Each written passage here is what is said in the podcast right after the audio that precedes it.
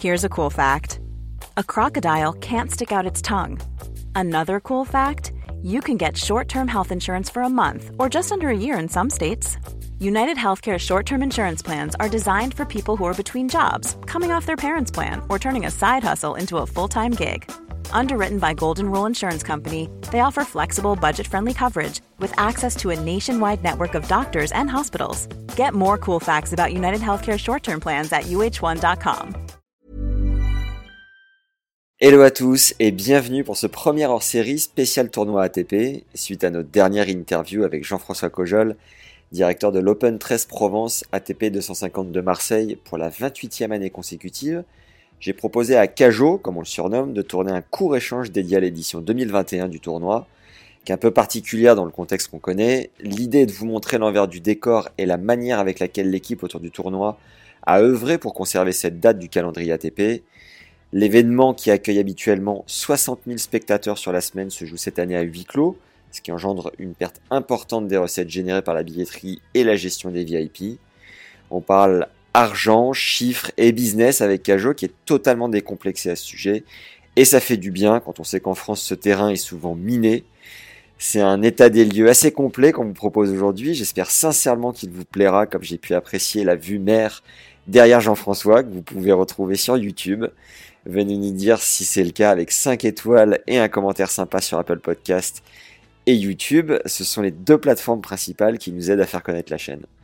Bon tournoi à vous et bonne découverte à tous. Ah bah là c'est parfait là, avec un petit bout de mer derrière, c'est régal. Alors Jean-François, du coup ce, cet épisode sera un peu plus rapide que ce qu'on a déjà fait. Est-ce que tu peux nous raconter euh, vraiment si tu devais synthétiser euh, les, les, les, pires galères que vous avez vécues et puis finalement le, le succès quand même d'avoir l'événement qui approche là Alors si tu veux, galère, je vais pas dire qu'on a eu des galères puisque depuis euh, depuis le, le, mois de juin, on est on travaille sur sur différents scénarios. Euh, donc il y avait un scénario très optimiste et qui était un retour à la normale auquel on croyait peu. Euh, un auquel on croyait c'était avec une jauge réduite et puis le troisième c'était le huis clos.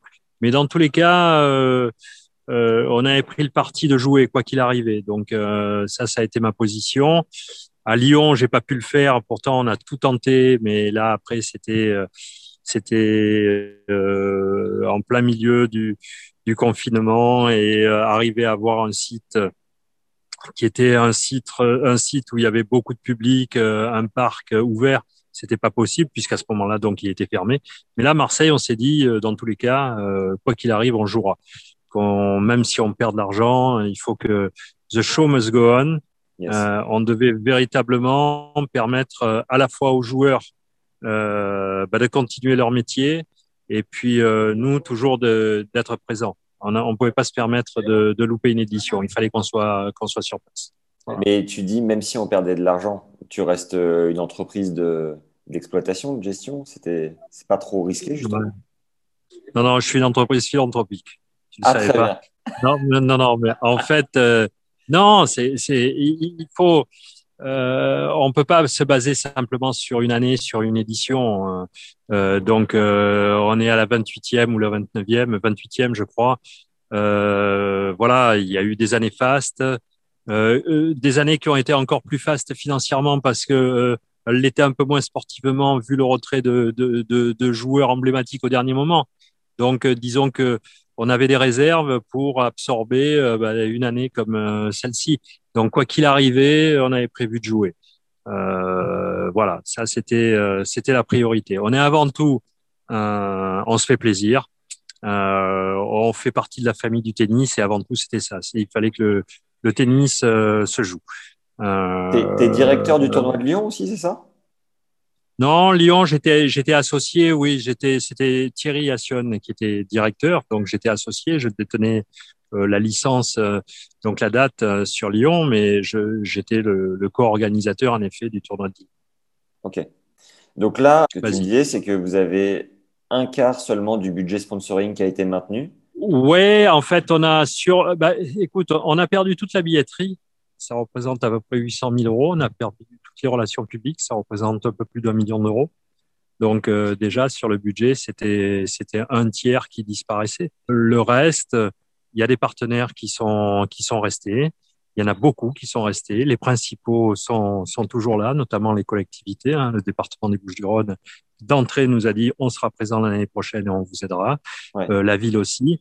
Donc, ce qui fait que à partir du moment où on avait notre base derrière, bien les, les, partenaires historiques du tournoi sont toujours présents. Hein. Euh, je pense à BNP, je pense à Sodexo, je pense à Veolia, je pense à Eiffage, voilà, Emirates, ceux qui étaient là et qui sont là depuis très très longtemps, euh, honnêtes aussi, sont, sont toujours présents. Donc, ce qui fait que euh, l'événement a eu, avait une base économique qui était euh, assurée. Voilà. Ensuite, c'était à nous de, de, de gérer l'événement en fonction des, des, problématiques et qui étaient essentiellement des problématiques sanitaires. Donc, euh, du moment que la préfecture nous autorise à faire l'événement, et sur le huis clos avec toutes les précautions euh, possibles et imaginables et avec tout le protocole à suivre, à la fois celui de, de l'ATP qui est très rigoureux et puis celui de la préfecture, eh bien, c'était clair que euh, on organiserait l'événement. Ça devait se jouer. Le tournoi coûte combien dans sa globalité? Aujourd'hui, c'est un budget euh, qui a dû baisser de, de, de 40%. Donc, on était à 5,5 millions. Tu vois, 40%, on doit être à 3,5 millions. Mais il faut voir que euh, c'est sûr qu'on a des rentrées en moins, mais ces rentrées sont souvent associées à des dépenses. Hein. Quand on parle de relations publiques, de public, il y a toute une gestion du public euh, avec du personnel, euh, gestion des relations publiques avec euh, un village, avec beaucoup de prestations, ce qui fait que toute cette partie, on, on l'a plus non plus en charge. Donc, bon an, mal an, il y a un équilibre qui se fait. Bon, il y a surtout eu des aides et des aides importantes de la Fédération française hein, de tennis qui avait dit dès le début qui événement pas événement, on maintiendra notre aide euh, financière et puis on rajoutera même pour euh, le double, euh, on abondera pour la relance. Donc, ce qui fait que il y a la Fédération française de tennis, il y a les joueurs et la TP, puisqu'il y a une diminution de 50% des prize money à partir du moment où on est à huis clos. les garanties, bah, je, je, vais prendre l'exemple le, plus frappant, c'est celui de, de Tsitsipas. Hein. Il touche exactement 50% de ce qu'il a touché l'année dernière. Il avait une offre qui était identique à, à Doha par rapport à ce qu'il avait touché à Marseille l'année dernière. Il a préféré venir à Marseille et tenir des engagements et peut-être le fait que aussi pour lui c'est un, un tournoi en référence parce que ça fait deux ans qu'il le gagne et que ça, ça lance bien sa saison euh, européenne. Voilà, il y a aussi un côté psychologique. Elle était combien sa euh, garantie l'année dernière? L'année dernière, il a gagné, il a touché 250 000 euros. Donc, euh, tu vois, aujourd'hui, tu as moitié moins. De minimum garantie Oui, oui, oui. Bah, après, c'est aussi, il y a, y a en fonction des tours, du classement, etc. Mais il faut savoir que déjà, un joueur, quand il vient cette année, celui qui gagne, son prize money a été réduit de deux tiers. Hein. Donc, euh, l'année dernière, gagner euh, Marseille, je crois que c'était, je, je, je, peux me tromper parce que je suis pas très très bon dans les chiffres et je les regarde pas toujours. Euh, oui, je suis mes, mes budgets, mais sur, le, sur les prize money, je crois que de 97 000, ils sont passés à 35 000 ou 40 000 euros pour le, pour le vainqueur. Donc, euh, c'est colossal. Puisque la répartition, quand il y a eu la baisse, en fait, euh, du prize money, euh, de 50%, elle a été surtout, ce sont, euh, ça s'est fait par le haut surtout. C'est, il y a eu euh, un étage en fait sur sur euh, les vainqueurs, finalistes et demi-finalistes. La base a été très très peu touchée, ce qui fait qu'un joueur qui est numéro 10 mondial, il va gagner en venant jouer un 250 ou il faudra qu'il batte euh, deux autres top 10 pour gagner, euh, bah, il va toucher une somme qui est euh, qui est la moitié, même pas la moitié d'une perte au premier tour euh, de l'Open d'Australie. Ah oui, et normalement, un, un joueur comme Tsitsipas te fait une grosse différence sur la billetterie? Il y a, oui, bah, après, ce n'est pas que sur la billetterie. La billetterie, elle est très, très régulière depuis, depuis 28 ans. On a une, euh, une billetterie qui varie très, très peu. Il peut y avoir les seules modifications, bah, si, vu qu'on est plein le vendredi, le samedi, le dimanche et le mercredi, bah, si, si le mardi soir on fait un match euh, spécial, bah oui, il y aura un peu plus de public. Euh, quand on avait fait venir Nadal, il, y avait il avait joué le mardi, il y avait du public. Mais s'il avait joué le mercredi, bah, de toutes les manières, c'était plein. Euh, et si on rejoue le jeudi, euh, oui, bah, on, on, fera ça le comble. Donc, on va vendre. Allez, notre billetterie, elle va bouger de, de, de 5%, pas plus, puisqu'on on n'a pas un terrain qui est, qui est extensible. C'est d'ailleurs une des questions chaque fois que l'on me pose par rapport à Federer, Nadal, Djoko oui, ce sont des joueurs qui méritent des stades de 10 000 ou de 12 000. Dans des stades de 6 000, c'est beaucoup plus compliqué. Tu me disais dans le podcast qu'on a tourné ensemble, c'est Federer, Nadal, Djoko, c'est 1,5 million le minimum garanti, hein, c'est ça? Oui, ça dépend. Ça peut être un million, un million cinq, deux millions. Ça peut être voilà. C'est en fonction de, je dirais véritablement de, de la demande quoi. C'est c'est nous qui allons solliciter et le joueur il va fixer un prix. On y va, on n'y va pas. Voilà. Ça rentre. Il faut d'abord que ça rentre dans leur calendrier. Après ils disent à partir du moment où ils disent ok je suis pas à jouer cette semaine là. Après on s'entend sur les prix ou on s'entend pas.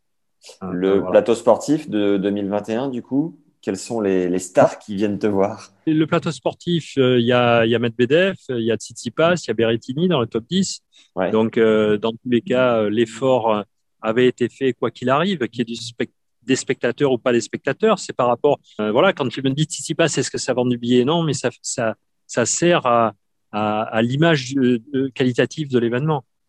on est un des seuls 250 avec Doha à proposer tous les ans 2, 3, 4 top 10.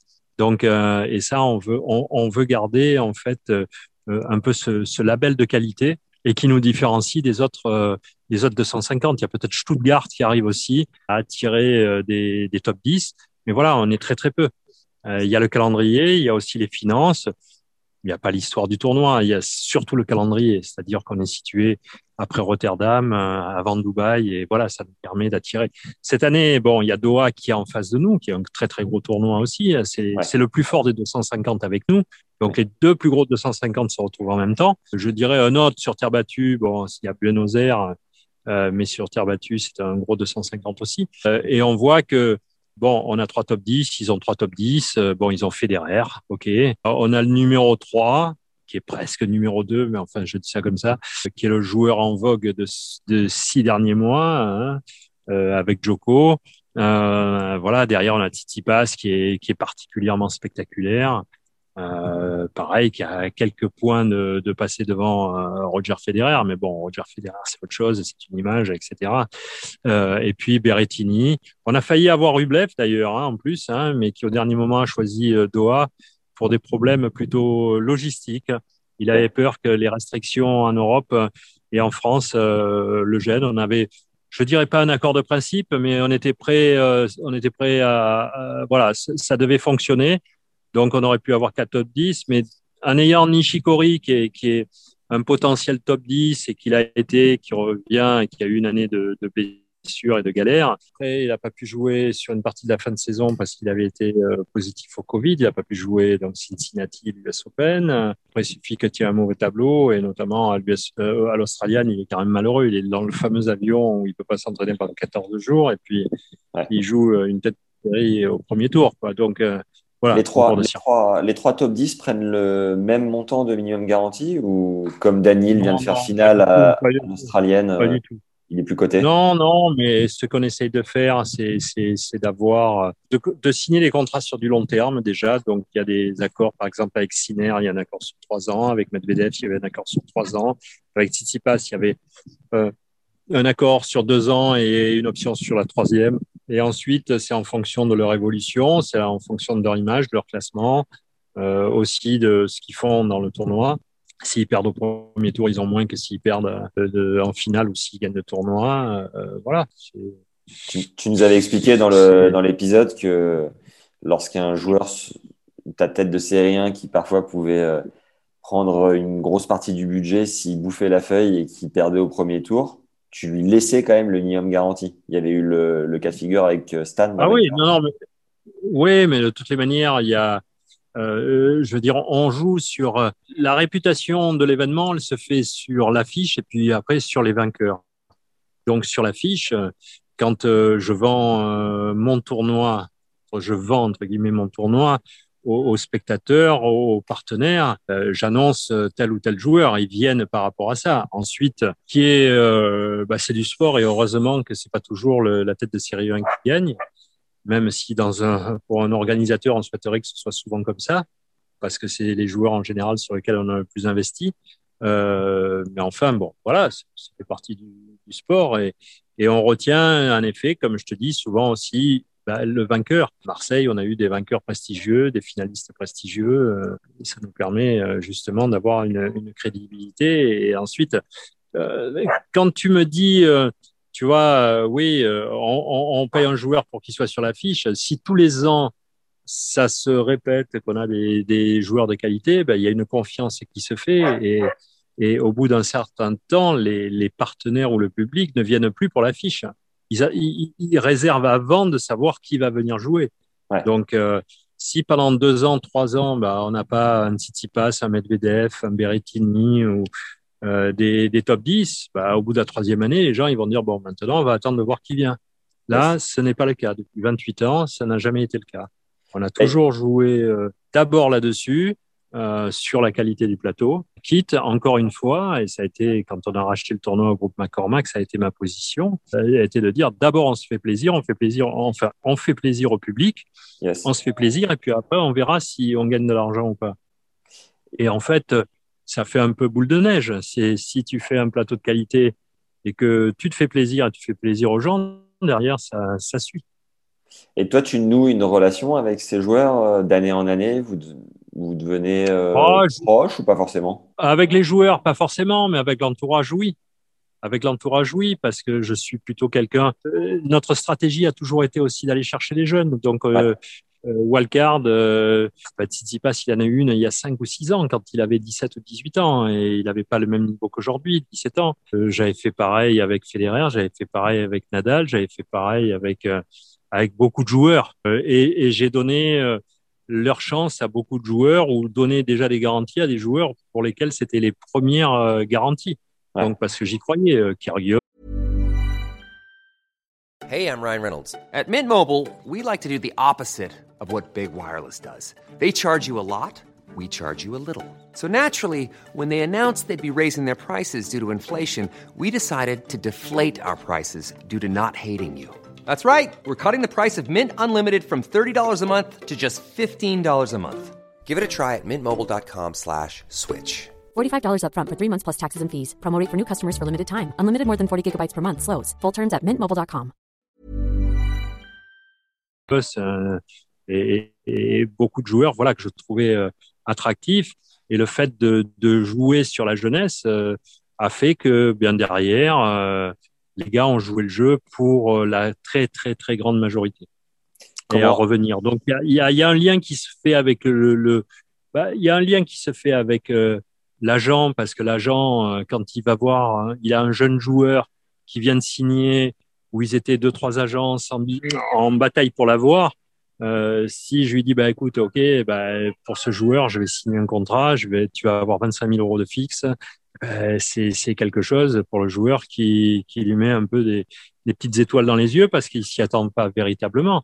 Ouais. Et donc le fait de jouer le jeu avec les agents, derrière, ils s'en souviennent et ils le rappellent aux joueurs ou aux familles ou à l'environnement. Quand tu vois euh, les images de Montpellier là actuellement, ça te, ça te fait quoi de voir ces stades vides? Bah écoute, il n'y a pas eu que Montpellier, il y a eu l'US Open, il y a eu euh, Roland Garros, il y a eu, euh, il y a pas mal de choses. Euh, c'est sûr que c'est pas l'idéal, mais mais encore une fois, je crois que la priorité, c'est qu'il y ait le jeu. Donc, euh, euh, tu vois, ce matin ou hier soir, on s'est dit qu'est-ce qu'on va faire? Tu verras, pendant le tournoi, on va avoir des, figurines en forme de cours. Euh, on voulait mettre des faux applaudissements, mais je sais que ça plaît pas aux joueurs, donc il y aura de la musique. On va essayer d'agrémenter un tout petit peu, mais mais au final, il y a des points à gagner, il y a il y a un titre à gagner, il y a il y a de l'argent à gagner. Donc euh, pour tous les joueurs, ils viennent alors c'est sûr que quand tu te retrouves euh, devant un stade plein, bah, tu n'as pas la même réaction. Euh, si tu es un jour sans, à la limite, euh, tu peux te, tu peux péter les plombs.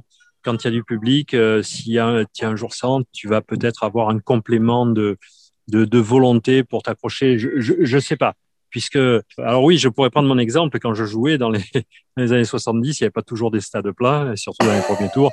Donc, euh, j'essayais plutôt de gagner le match, euh, de marquer des points et de gagner de l'argent. Voilà, pour pouvoir euh, vivre. Euh, mais c'est sûr que bah, c'est différent, mais tu, tu, le vois dans tous les sports, donc tu le vois en NBA, tu le vois au foot, tu le vois partout. Donc, est-ce que tu t'es, voilà.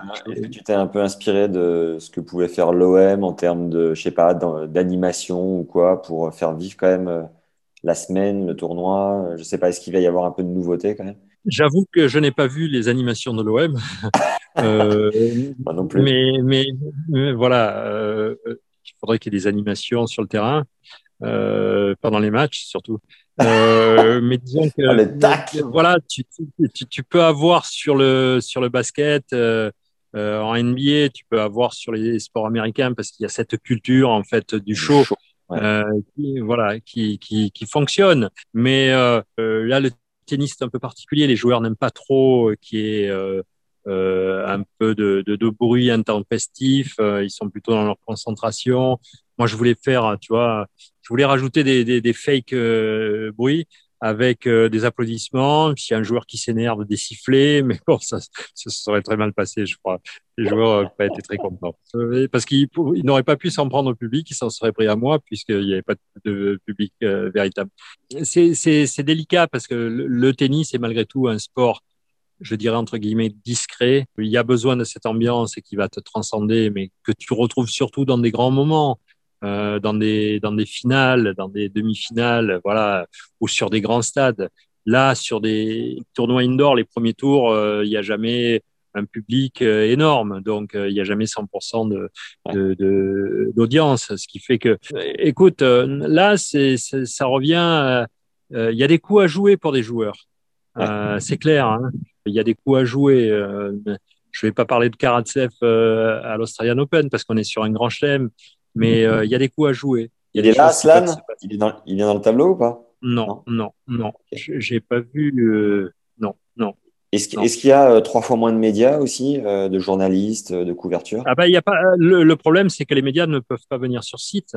On ah est vraiment dans une ville sanitaire. Ah, il n'y a pas de conférence de presse? Non, tout se fait par en digital. Donc, ce qui fait que quand tu parlais des difficultés d'organisation, alors il y a déjà quelque chose de beaucoup plus facile, de beaucoup moins stressant, qui était, qui était pour moi un peu plus complexe. C'était la gestion de 60 000 spectateurs, dont 20 000 euh, euh VIP. Tu vois, ça, c'était, euh, voilà, il y a une attention de tous les instants. Moi, ce qui m'intéressait, c'était beaucoup plus l'attention que je pouvais porter au, côté sportif, qui est beaucoup plus réduit. Il y a qu'une quarantaine de joueurs, des joueurs de double. Donc, euh, et, et, les familles.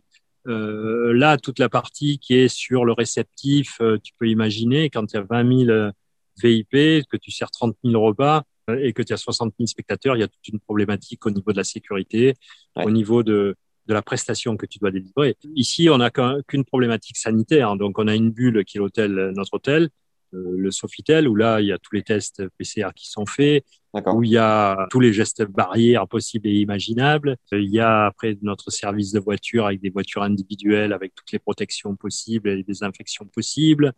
Euh, il y a des contrôles tous les soirs qui sont faits sur tous les tous les lieux à l'intérieur du palais des sports euh, de désinfection. Voilà, il y a c'est différent dans la mesure où on a à gérer un nombre de personnes restreint, mais de manière très très précise et très précise au niveau sanitaire. Le reste, euh, toute l'autre partie qui était quand même euh, stressante et qui était tout le côté sécuritaire euh, qui pouvait y avoir. Et puis toute la gestion aussi de, de rendre euh, un service de qualité aux, partenaires euh, par rapport à ce qu'ils ont payé. Voilà tout ça n'y est pas. Ce qui fait que c'est un événement un peu particulier parce que pour ma part je suis très très peu dans l'opérationnel donc je gère qu'une partie j'aime m'occuper que de la partie sportive essentiellement où je peux m'occuper d'une partie aussi qui est au niveau des, de, de, de nos partenaires. Donc, j'ai pas cette partie-là. Euh, il y a que la partie sportive, mais là, le résultat est aléatoire. Quand, quand euh, on a un tournoi où il y a bah, la finale, c'est plein à craquer, la demi-finale, les quarts de finale, les gens ils viennent voir, ils ont pris leur place, mais ils ont pris leur place pour voir quelqu'un en finale. On achète sa place pour la finale et on veut voir le numéro un contre le numéro 2 ou le français contre le numéro 1. Et quand ils perdent avant, il y a toujours euh, un stress. Je pense que cette année, j'aurai beaucoup moins de stress euh, parce que j'aurai pas ce regard ou cette attente du résultat. Là, le résultat, il va se passer. Alors, c'est vrai qu'on a notre partenaire à télé, hein, euh, ça se passe. Euh, et BIN a besoin d'avoir de, de, de l'audience, donc il faut essentiellement, je pense qu'il ait un joueur, Hugo Humbert, qui est, je crois, le, le, le mieux classé des Français, ben voilà, s'il y a Hugo Humbert contre Medvedev ou Tsitsipas, c'est sûr que ça fera de l'audience. Ouais. C'est ça qui est, qui est important. Donc, euh, Ouais, une, une gestion différente, mais si tu veux, là, on a commencé, tu as le montage lundi. D'habitude, on le commence euh, un mois plus tôt. Un mois plus tôt, avec 25 semi-remorques qui arrivent. Là, il y en a eu quatre qui sont arrivés. Donc, on a les cours d'entraînement sur site. On a fait deux bulles, deux bulles sanitaires. Une qui est le Palais des Sports, avec les cours d'entraînement aussi. D'habitude, ils sont à l'extérieur. Et puis, et puis le Sofitel.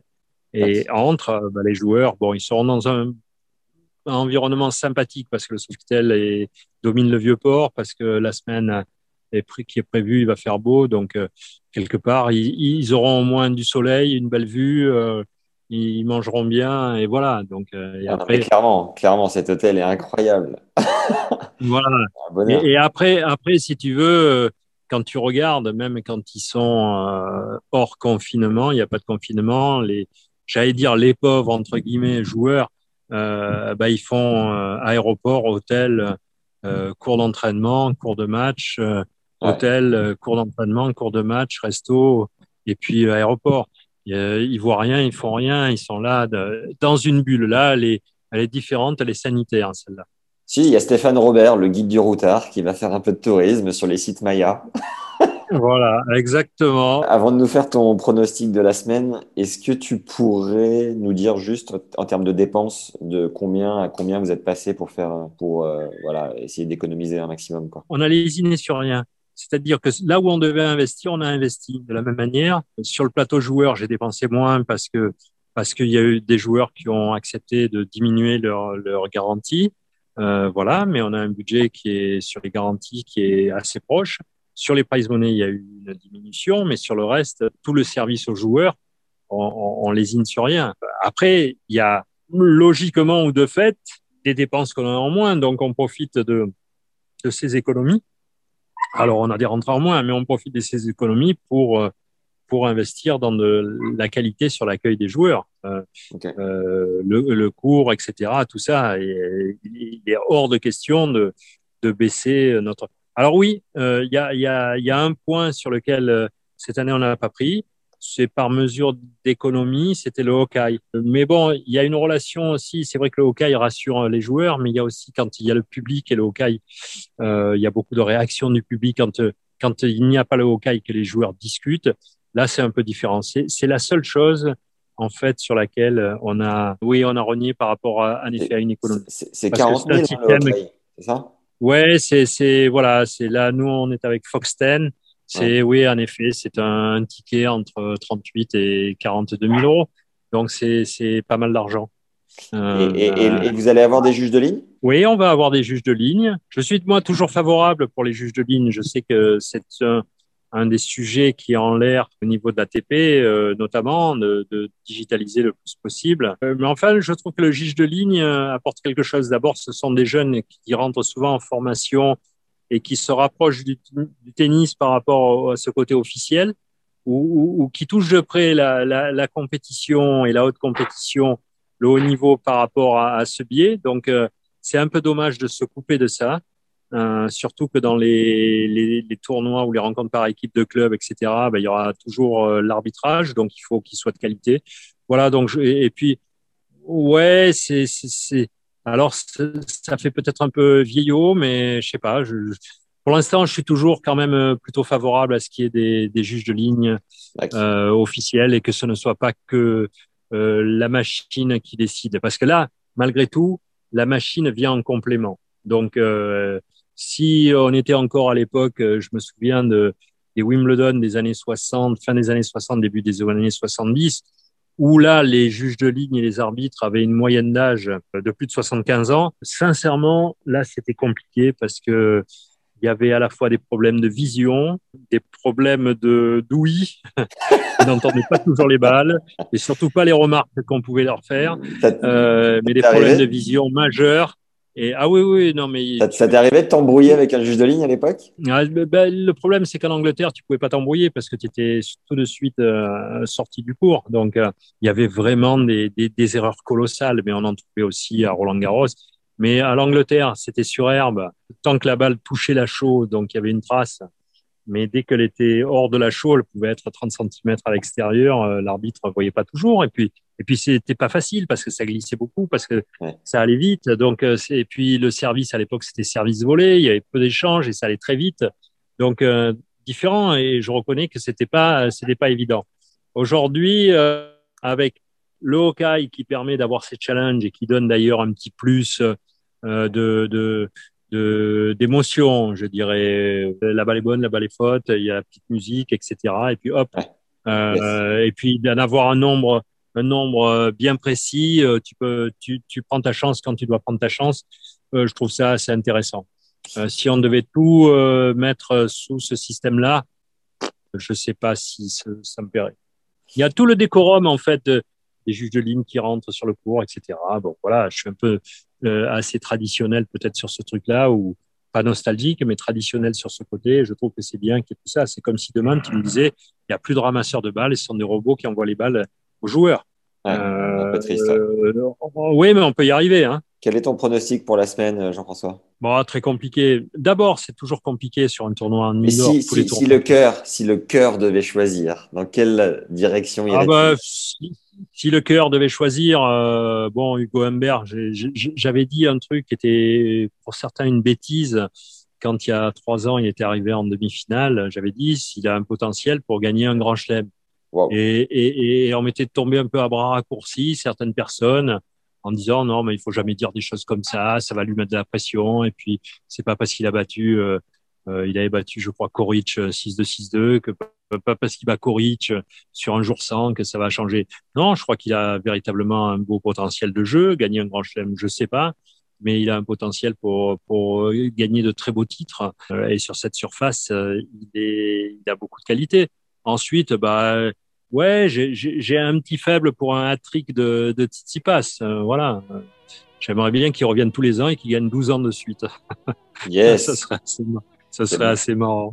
C'est bon ça. Et toi, ça va bien ouais. sinon, Jean-François? T'as la forme T'as le moral? Regarde, regarde, j'ai les cheveux courts. Là, ils sont pas à la verticale. Aujourd'hui, d'habitude, ils sont à la verticale. Ma femme est en train de, est en train de bronzer euh, euh, à moitié à poil là, sur, de, sur le, la, petite, oh, la petite plage Colonna.